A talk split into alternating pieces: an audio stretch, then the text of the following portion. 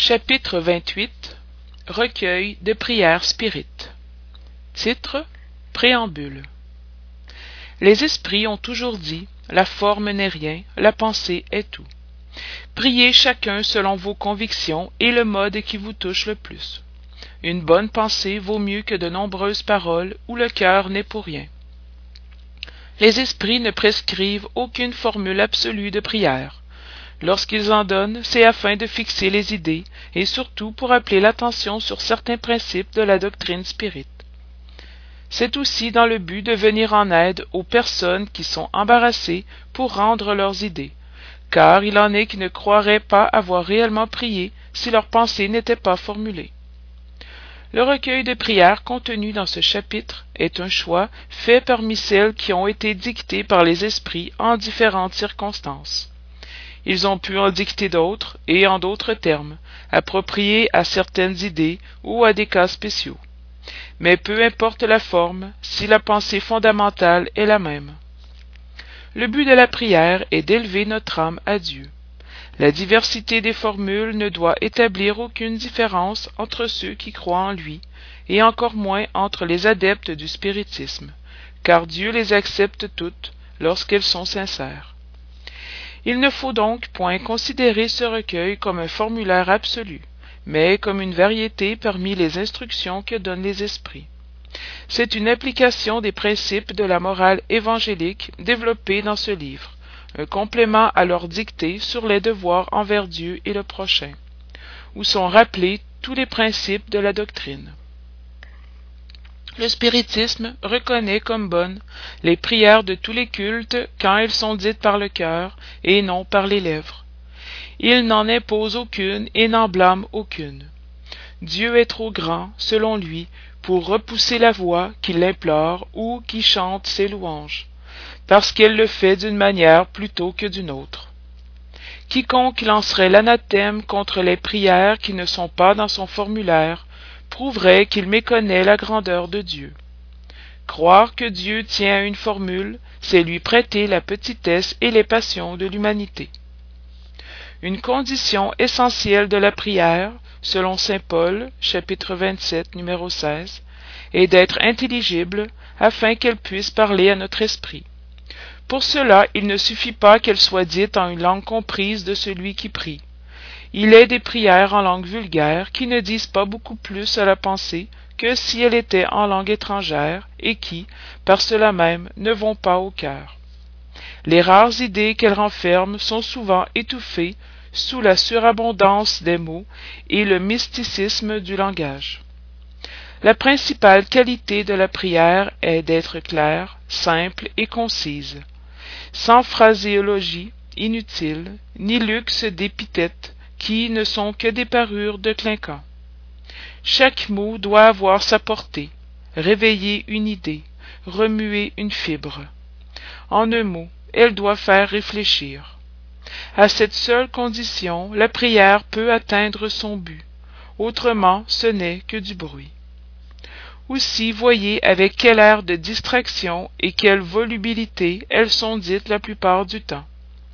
On voit les lèvres qui remuent, mais à l'expression de la physionomie, au son même de la voix, on reconnaît un acte machinal, purement extérieur, auquel l'âme reste indifférente. Les prières réunies dans ce recueil sont divisées en cinq catégories. 1. Prière générale. 2. Prière pour soi-même. 3. Prière pour les vivants. 4. Prière pour les morts. 5 prière spéciale pour les malades et les obsédés. Dans le but d'appeler plus particulièrement l'attention sur l'objet de chaque prière et d'en mieux faire comprendre la portée, elles sont toutes précédées d'une instruction préliminaire, sorte d'exposé des motifs sous le titre de préface. Numéro 1. Prière générale. Titre Oraison dominicale. Les esprits ont recommandé de placer l'oraison dominicale en tête de ce recueil, non seulement comme prière, mais comme symbole. De toutes les prières, c'est celle qu'ils mettent au premier rang, soit parce qu'elle vient de Jésus lui-même, c'est Matthieu chapitre 5 versets de 9 à 13, soit parce qu'elle peut les suppléer toutes selon la pensée qu'on y attache. C'est le plus parfait modèle de concision, véritable chef-d'œuvre de sublimité dans sa simplicité. En effet, sous la forme la plus restreinte, elle résume tous les devoirs de l'homme envers Dieu, envers lui-même et envers le prochain. Elle renferme une profession de foi, un acte d'adoration et de soumission, la demande des choses nécessaires à la vie et le principe de la charité. La dire à l'attention de quelqu'un, c'est demander pour lui ce qu'on demanderait pour soi. Cependant, en raison même de sa brièveté, le sens profond renfermé dans les quelques mots dont elle se compose échappe à la plupart. C'est pourquoi on la dit généralement sans diriger sa pensée sur les applications de chacune de ses parties. On la dit comme une formule dont l'efficacité est proportionnée au nombre de fois qu'elle est répétée. Or, c'est presque toujours un des nombres cabalistiques, trois, sept ou neuf, tiré de l'antique croyance superstitieuse à la vertu des nombres, et en usage dans les opérations de la magie. Pour suppléer aux vagues que la concision de cette prière laisse dans la pensée, d'après le conseil et avec l'assistance des bons esprits, il a été ajouté à chaque proposition un commentaire qui en développe le sens et en montre les applications. Selon les circonstances et le temps disponible, on peut donc dire l'oraison dominicale simple ou développée. 1. Notre Père qui êtes aux cieux, que votre nom soit sanctifié. Nous croyons en vous, Seigneur, parce que tout révèle votre puissance et votre bonté.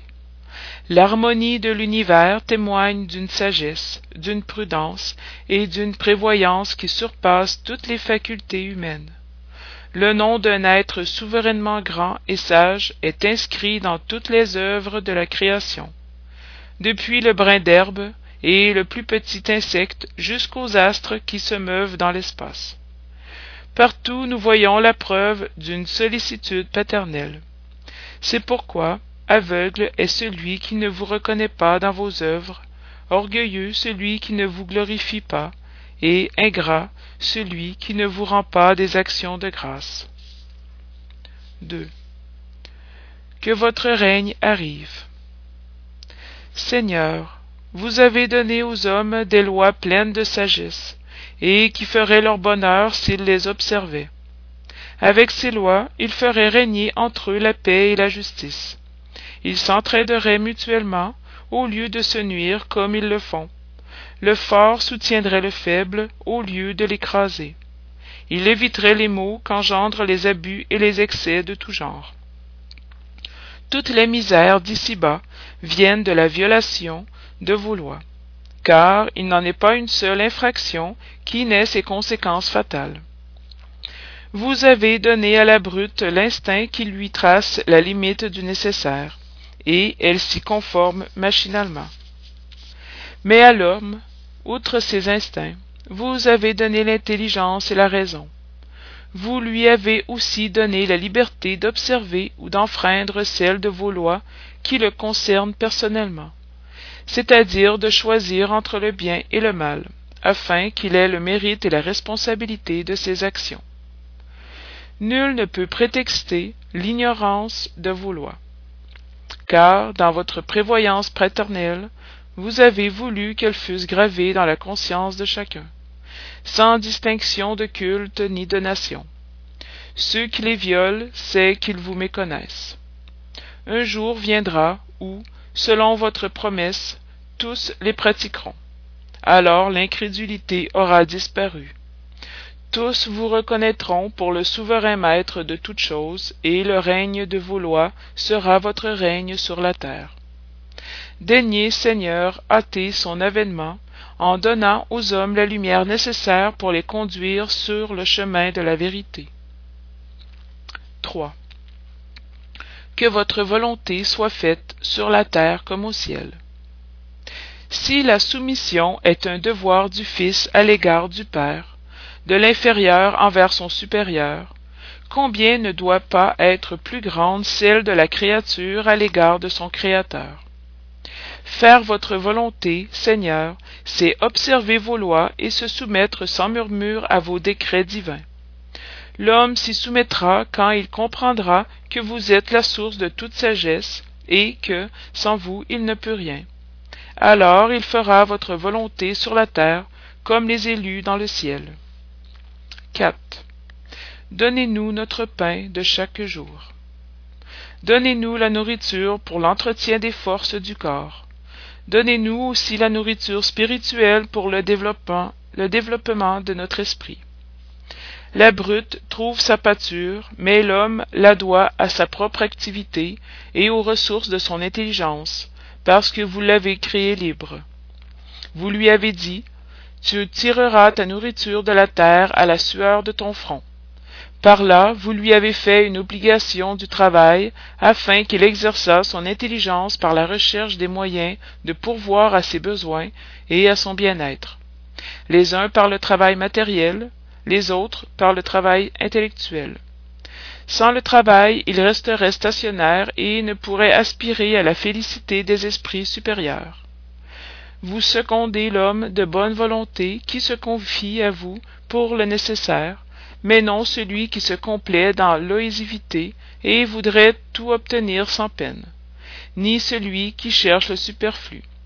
Chapitre 25 Combien en est-il qui succombent par leur propre faute, par leur incurie, leur imprévoyance ou leur ambition, et pour n'avoir pas voulu se contenter de ce que vous leur avez donné? Ceux-là sont les artisans de leur propre infortune, et n'ont pas le droit de se plaindre, car ils sont punis par où ils ont péché.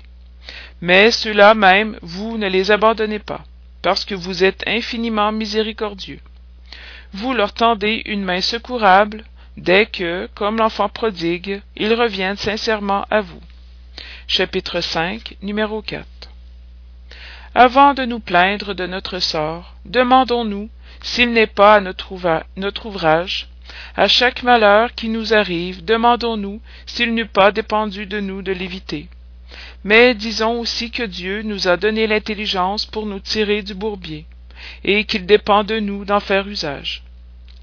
Puisque la loi du travail est la condition de l'homme sur la terre, donnez-nous le courage et la force de l'accomplir. Donnez-nous aussi la prudence, la prévoyance et la modération, afin de n'en pas perdre le fruit. Donnez-nous donc, Seigneur, notre pain de chaque jour, c'est-à-dire les moyens d'acquérir par le travail les choses nécessaires à la vie, car nul n'a droit de réclamer le superflu. Si le travail nous est impossible, nous nous confions en votre divine providence. S'il entre dans vos desseins de nous éprouver par les plus dures privations, malgré nos efforts, nous les acceptons comme une juste expiation des fautes que nous avons pu commettre dans cette vie ou dans une vie précédente, car vous êtes juste. Nous savons qu'il n'y a point de peine imméritée et que vous ne châtiez jamais sans cause. Préservez-nous, ô mon Dieu, de concevoir de l'envie contre ceux qui possèdent ce que nous n'avons pas ni même contre ceux qui ont le superflu, alors que nous manquons du nécessaire. Pardonnez-leur s'ils oublient la loi de charité et d'amour du prochain que vous leur avez enseignée. Chapitre 16, numéro 8. Écartez aussi de notre esprit la pensée de nier de votre justice, en voyant la prospérité du méchant et le malheur qui accable parfois l'homme de bien. Nous savons maintenant, grâce aux nouvelles lumières qu'il vous a plu de nous donner, que votre justice reçoit toujours son accomplissement et ne fait défaut à personne, que la prospérité matérielle du méchant est éphémère comme son existence corporelle, et qu'elle aura de terribles retours, tandis que la joie réservée à celui qui souffre avec résignation sera éternelle. Chapitre 5, numéro 7, 9, 12, 18. 5. Remettez-nous nos dettes comme nous les remettons à ceux qui nous doivent. Pardonnez-nous nos offenses comme nous pardonnons à ceux qui nous ont offensés. Chacune de nos infractions à vos lois, Seigneur, est une offense envers vous et une dette contractée qu'il nous faudra tôt ou tard acquitter. Nous en sollicitons la, remise de votre infinie miséricorde, sous la promesse de faire nos efforts pour n'en pas contracter de nouvelles. Vous nous avez fait une loi expresse de la charité. Mais la charité ne consiste pas seulement à assister son semblable dans le besoin. Elle est aussi dans l'oubli et le pardon des offenses. De quel droit réclamerions-nous votre indulgence si nous en manquons nous-mêmes à l'égard de ceux dont nous avons à nous plaindre? Donnez-nous, ô mon Dieu, la force d'étouffer dans notre âme tout ressentiment, toute haine et toute rancune. Faites que la mort ne nous surprenne pas avec un désir de vengeance dans le cœur. S'il vous plaît de nous retirer aujourd'hui même d'ici-bas, faites que nous puissions nous présenter à vous, purs de toute animosité, à l'exemple du Christ, dont les dernières paroles furent pour ses bourreaux. Chapitre 10 Les persécutions que nous font endurer les méchants font partie de nos épreuves terrestres. Nous devons les accepter sans murmure, comme toutes les autres épreuves, et ne pas maudire ceux qui, par leur méchanceté, nous frayent le chemin du bonheur éternel, car vous nous avez dit, par la bouche de Jésus, Bienheureux ceux qui souffrent pour la justice. Bénissons donc la main qui nous frappe et nous humilie, car les meurtrissures du corps fortifient notre âme, et nous serons relevés de notre humilité. Chapitre 12, numéro 4 Béni soit votre nom, Seigneur, de nous avoir appris que notre sort n'est point irrévocablement fixé après la mort, que nous trouverons dans d'autres existences les moyens de racheter et de réparer nos fautes passées, d'accomplir dans une nouvelle vie ce que nous ne pouvons faire en celle-ci pour notre avancement. Chapitre 4, chapitre 5, numéro 5 par là s'expliquent enfin toutes les anomalies apparentes de la vie. C'est la lumière jetée sur notre passé et notre avenir, le signe éclatant de votre souveraine justice et de votre bonté infinie. 6. Ne nous abandonnez point à la tentation, mais délivrez-nous du mal. Donnez-nous, Seigneur, la force de résister aux suggestions des mauvais esprits qui tenteraient de nous détourner de la voie du bien en nous inspirant de mauvaises pensées. Mais nous sommes nous-mêmes des esprits imparfaits, incarnés sur cette terre pour expier et nous améliorer. La cause première du mal est en nous, et les mauvais esprits ne font que profiter de nos penchants vicieux, dans lesquels ils nous entretiennent pour nous tenter. Chaque imperfection est une porte ouverte à leur influence, tandis qu'ils sont impuissants et renoncent à toute tentative contre les êtres parfaits. Tout ce que nous pourrions faire pour les écarter est inutile. Si nous ne leur opposons une volonté inébranlable dans le bien et un renoncement absolu au mal. C'est donc contre nous-mêmes qu'il faut diriger nos efforts, et alors les mauvais esprits s'éloigneront naturellement car c'est le mal qui les attire, tandis que le bien les repousse. Voir ci-après prière pour les obsédés. Seigneur, soutenez-nous dans, dans notre faiblesse. Inspirez-nous par la voix de nos anges gardiens et des bons esprits la volonté de nous corriger de nos imperfections, afin de fermer aux esprits impurs l'accès de notre âme. Voir ci-après numéro 11. Le mal n'est point votre ouvrage, Seigneur, car la source de tout bien ne peut rien engendrer de mauvais. C'est nous-mêmes qui le créons en enfreignant vos lois et par le mauvais usage que nous faisons de la liberté et que vous nous avez donnée. Quand les hommes observeront vos lois, le mal disparaîtra de la terre, comme il a déjà disparu dans les mondes plus avancés. Le mal n'est une nécessité fatale pour personne et il ne paraît irrésistible qu'à ceux qui s'y abandonnent avec complaisance. Si nous avons la volonté de le faire, nous pouvons avoir aussi celle de faire le bien. C'est pourquoi, ô mon Dieu, nous demandons votre assistance et celle des bons esprits pour résister à la tentation.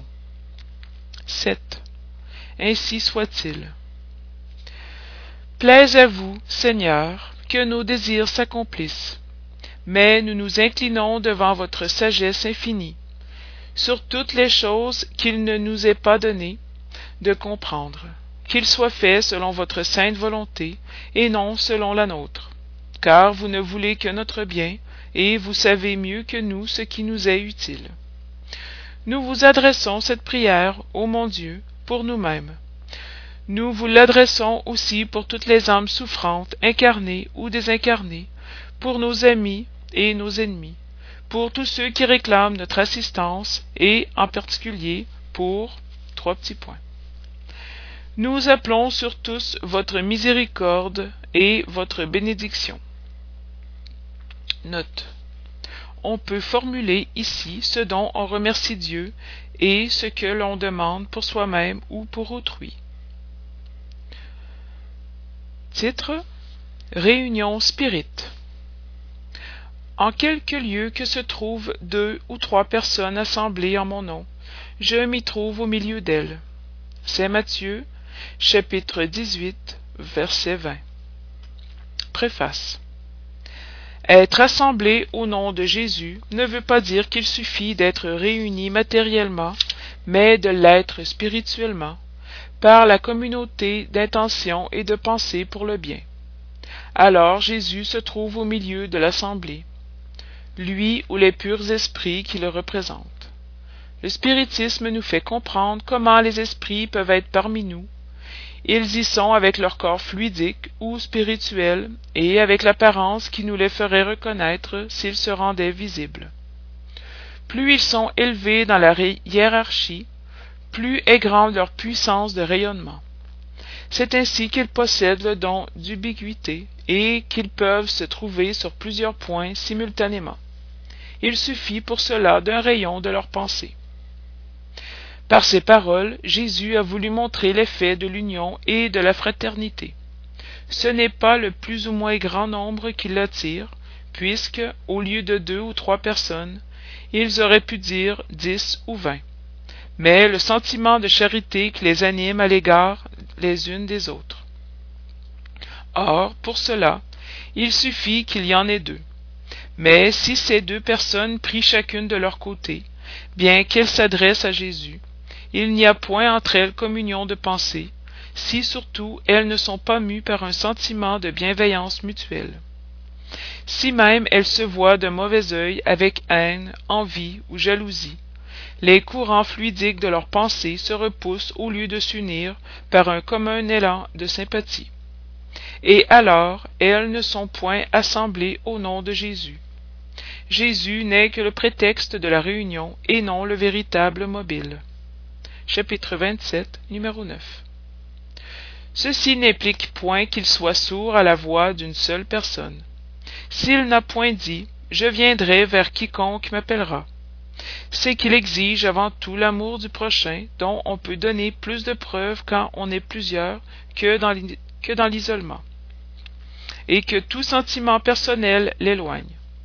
Il s'ensuit que si, dans une assemblée nombreuse, deux ou trois personnes seulement s'unissent de cœur par le sentiment d'une véritable charité, tandis que les autres s'isolent et se concentrent dans des pensées égoïstes ou mondaines, il sera avec les premières et non avec les autres. Ce n'est donc pas la simultanéité des paroles, des chants ou des actes extérieurs qui constitue la réunion au nom de Jésus, mais la communion de pensée conforme à l'esprit de charité personnifié dans Jésus. Chapitre 10, numéro 7, 8, chapitre 27, numéro 2, 3, 4. Tel doit être le caractère des réunions spirites sérieuses, de celles où l'on veut sincèrement le concours des bons esprits. Prière au commencement de la réunion. Nous prions le Seigneur Dieu Tout-Puissant de nous envoyer de bons esprits pour nous assister, d'éloigner ceux qui pourraient nous induire en erreur et de nous donner la lumière nécessaire pour distinguer la vérité de l'imposture. Écartez aussi les esprits malveillants, incarné ou désincarné, qui pourrait tenter de jeter la désunion parmi nous, et nous détourner de la charité et de l'amour du prochain. Si quelques-uns cherchaient à s'introduire ici, faites qu'ils ne trouvent accès dans le cœur d'aucun de nous. Bons esprits, qui daignez venir nous instruire, rendez-nous dociles à vos conseils. Détournez-nous de toute pensée d'égoïsme, d'orgueil, d'envie et de jalousie. Inspirez-nous l'indulgence et la bienveillance pour nos semblables, présents ou absents, amis ou ennemis. Faites enfin qu'aux sentiments dont nous serons animés, nous reconnaissions votre salutaire influence.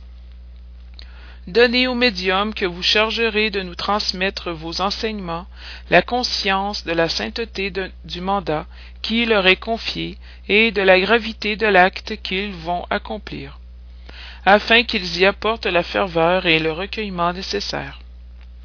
Si dans l'assemblée il se trouvait des personnes qui fussent attirées par d'autres sentiments que celui du bien, ouvrez leurs yeux à la lumière et pardonnez-leur, comme nous leur pardonnons si elles venaient avec des intentions malveillantes. Nous prions notamment l'esprit de trois petits points, notre guide spirituel, de nous assister et de veiller sur nous. Prière à la fin de la réunion. Nous remercions les bons esprits qui ont bien voulu venir se communiquer à nous nous les prions de nous aider à mettre en pratique les instructions qu'ils nous ont données et de faire qu'en sortant d'ici, chacun de nous se sente fortifié dans la pratique du bien et de l'amour du prochain. Nous désirons également que ces instructions soient profitables aux esprits souffrants, ignorants ou vicieux qui ont pu assister à cette réunion, et sur lesquels nous appelons la miséricorde de Dieu. Titre pour les médiums. Dans les derniers temps, dit le Seigneur, je répandrai de mon esprit sur toute chair. Vos fils et vos filles prophétiseront, vos jeunes gens auront des visions, et vos vieillards des songes. En ces jours-là, je répandrai de mon esprit sur mes serviteurs et sur mes servantes, et ils prophétiseront. Acte chapitre 2 versets 17-18 Préface. Le Seigneur a voulu que la lumière se fît pour tous les hommes et pénétra partout par la voie des esprits, afin que chacun pût acquérir la preuve de l'immortalité. C'est dans ce but que les esprits qui manifestent aujourd'hui sur tous les points de la terre, et la médiumnité qui se révèle chez des personnes de tous âges et de toutes conditions, chez les hommes et chez les femmes, chez les enfants et chez les vieillards, est un des signes de l'accomplissement des temps prédits. Pour connaître les choses du monde visible et découvrir les secrets de la nature matérielle, Dieu a donné à l'homme la vue du corps, les sens et des instruments spéciaux. Avec le télescope, il plonge ses regards dans les profondeurs de l'espace, et avec le microscope, il a découvert le monde des infiniment petits. Pour pénétrer dans le monde invisible, il lui a donné la médiumnité. Les médiums sont les interprètes chargés de transmettre aux hommes les enseignements des esprits. Ou mieux, ce sont les organes matériels par lesquels s'expriment les esprits pour se rendre intelligibles aux hommes. Leur mission est sainte, car elle a pour but d'ouvrir les horizons de la vie éternelle. Les esprits viennent instruire l'homme sur ses destinées futures, afin de le ramener dans la voie du bien, et non pour lui épargner le travail matériel qu'il doit accomplir ici-bas pour son avancement, ni pour favoriser son ambition et sa cupidité. Voilà ce dont les médiums doivent se bien pénétrer, pour ne pas mésuser de leurs facultés. Celui qui comprend la gravité du mandat dont il est investi l'accomplit religieusement. Sa conscience lui reprocherait comme un acte sacrilège de faire un amusement et une distraction pour lui ou les autres d'une faculté donnée dans un but aussi sérieux et qui le met en rapport avec les êtres d'outre-tombe. Comme interprète de l'enseignement des esprits, les médiums doivent jouer un rôle important dans la transformation morale qui s'opère. Les services qu'ils peuvent rendre sont en raison de la bonne direction qu'ils doivent à leurs facultés, car ceux qui sont dans une mauvaise voie sont plus nuisibles qu'utiles à la cause du spiritisme. Par les mauvaises impressions qu'ils produisent, ils retardent plus d'une conversion.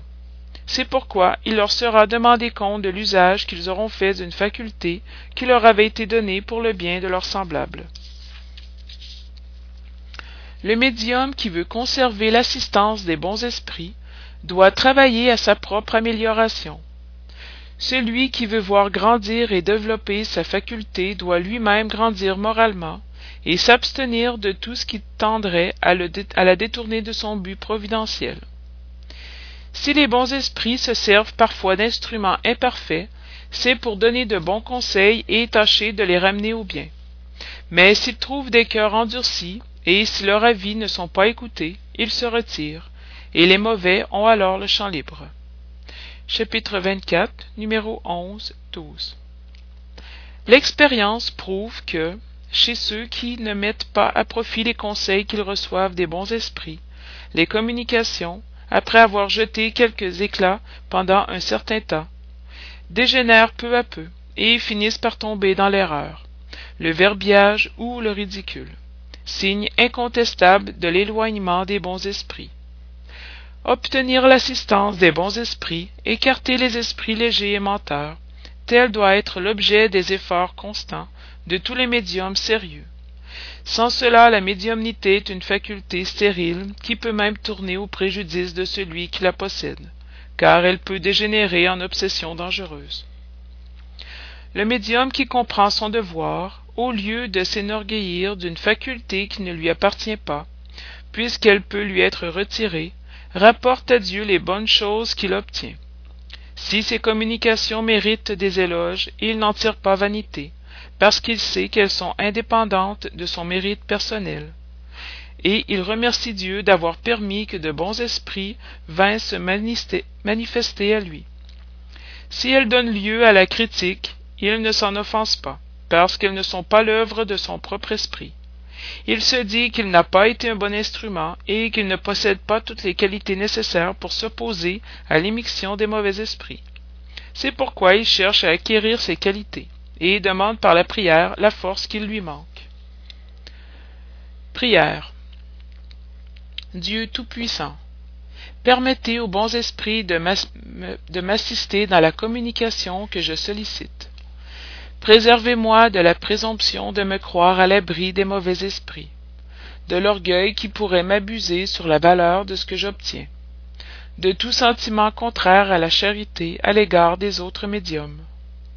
Si je suis induit en erreur, inspirez à quelqu'un la pensée de m'en avertir, et à moi l'humilité qui me fera accepter la critique avec reconnaissance, et prendre pour moi-même et non pour les autres les conseils que voudront bien me dicter les bons esprits. Si j'étais tenté d'abuser en quoi que ce soit, ou de tirer vanité de la faculté qui vous a plu de m'accorder, je vous prie de me la retirer plutôt que de permettre qu'elle soit détournée de son but providentiel, qui est le bien de tous et de mon propre avancement moral.